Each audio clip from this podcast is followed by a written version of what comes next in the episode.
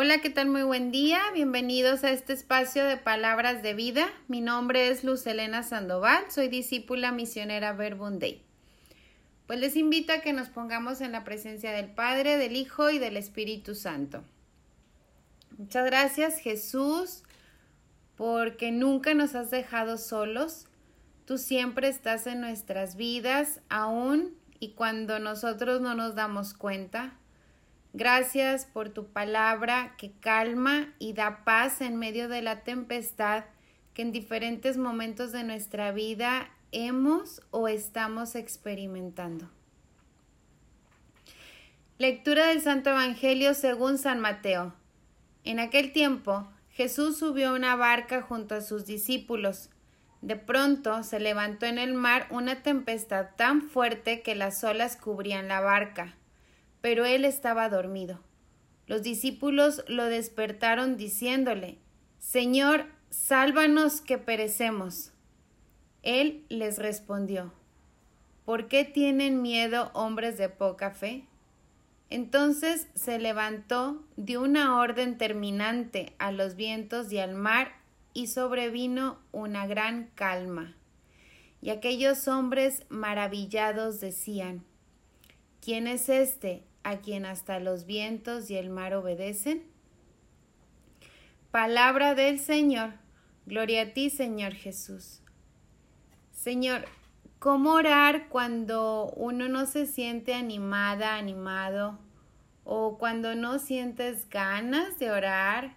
¿Cómo orar cuando la fe parece estar dormida, aletargada o en pérdida? ¿Se puede orar así? Así es como yo iniciaba mi oración y me ayudaba a recordar el Evangelio este de Mateo 11 en el versículo 28 que dice, Vengan a mí todos los que están fatigados y agobiados por la carga y yo les daré alivio.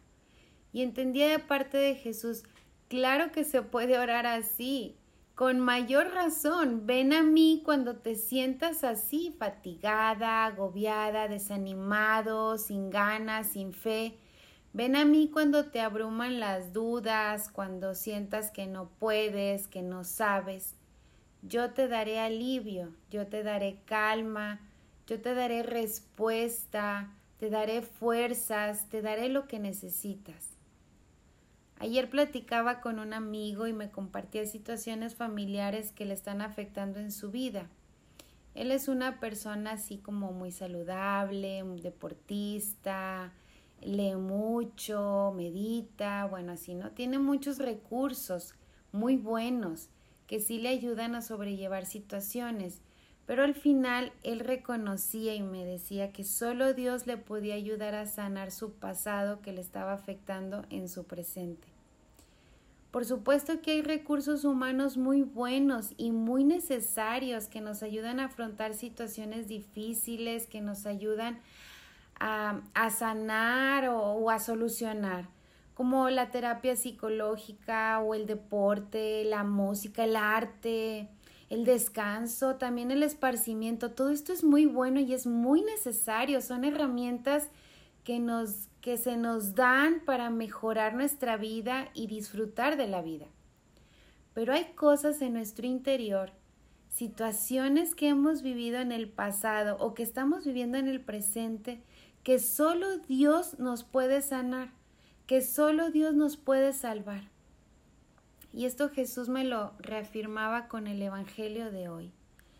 Él está en nuestra vida, va en nuestra barca, camina con nosotros y en esta maravillosa vida se presentará la tempestad y quizás más de una vez se vaya a presentar la tempestad. ¿Qué hago cuando la tempestad me azota? ¿Qué hago cuando me siento golpeado por la vida? ¿Qué hago cuando tengo miedo a lo que vivo o a lo que veo venir en el futuro? ¿Qué hago cuando siento que me invade el desánimo, la tristeza, el pesimismo?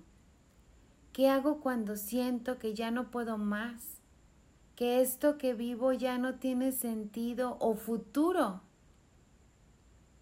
Los discípulos actuaron con sabiduría recurrieron a quien podía salvarlos, recurrieron en quien se saben seguros.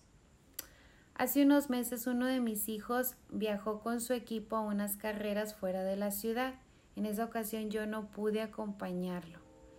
Y cuando llegó me dijo, yo no quiero volver a ir a unas competencias solo. Si no vas tú, si no me puedes acompañar, preferiría no ir. Este fin de semana pasado tuvo otras carreras fuera de la ciudad, en San Luis Potosí, y viajé con él. Él es ciclista de BMX. Todo el viaje estuve con él. Incluso dormimos juntos, comíamos juntos, oramos juntos. No me separé de él. Antes de cada carrera estaba ahí, en, pues en la salida. Y cuando terminaba la carrera yo ya estaba a un lado de la meta recibiéndolo. Una de las mamás me comentó qué diferente se ve Alan la vez pasada. No estaba así, ahora yo lo veo con mucha calma, con mucha seguridad, este, disfrutando de cada carrera. Y me decía, no dejes de venir con él.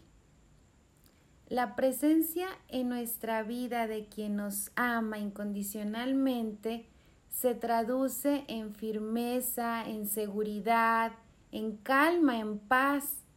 Si una madre con todas sus fallas y limitaciones puede dar eso a uno de sus hijos, ahora imagínate la presencia de Dios en nuestra vida. Su presencia es todo eso, pero por siempre, eternamente. Una mamá, un papá, el esposo, el hermano, el amigo, en algún momento no estarán físicamente con nosotros, porque somos limitados, pero Dios no tiene límites, su amor es sin medida, Él siempre está, siempre está, ha estado y estará en nuestra vida. Y esta es una de las promesas de Jesús. Yo estaré contigo todos los días hasta el final del mundo, hasta el fin del mundo. Jesús tiene el poder de calmar los vientos que nos azotan tiene el poder de devolvernos la esperanza, la paz, la calma. Tiene el poder de acabar con lo que nos atormenta, con el miedo al futuro o con el daño del pasado. Vivamos, pues, en su presencia. No dejemos que la voz de Dios se duerma en nosotros. Escuchemos su palabra cada día y que durante el día su palabra siga resonando en nuestro interior, para que su voz traiga en nosotros la salvación, la calma y la seguridad que tanto necesitamos. Que así sea.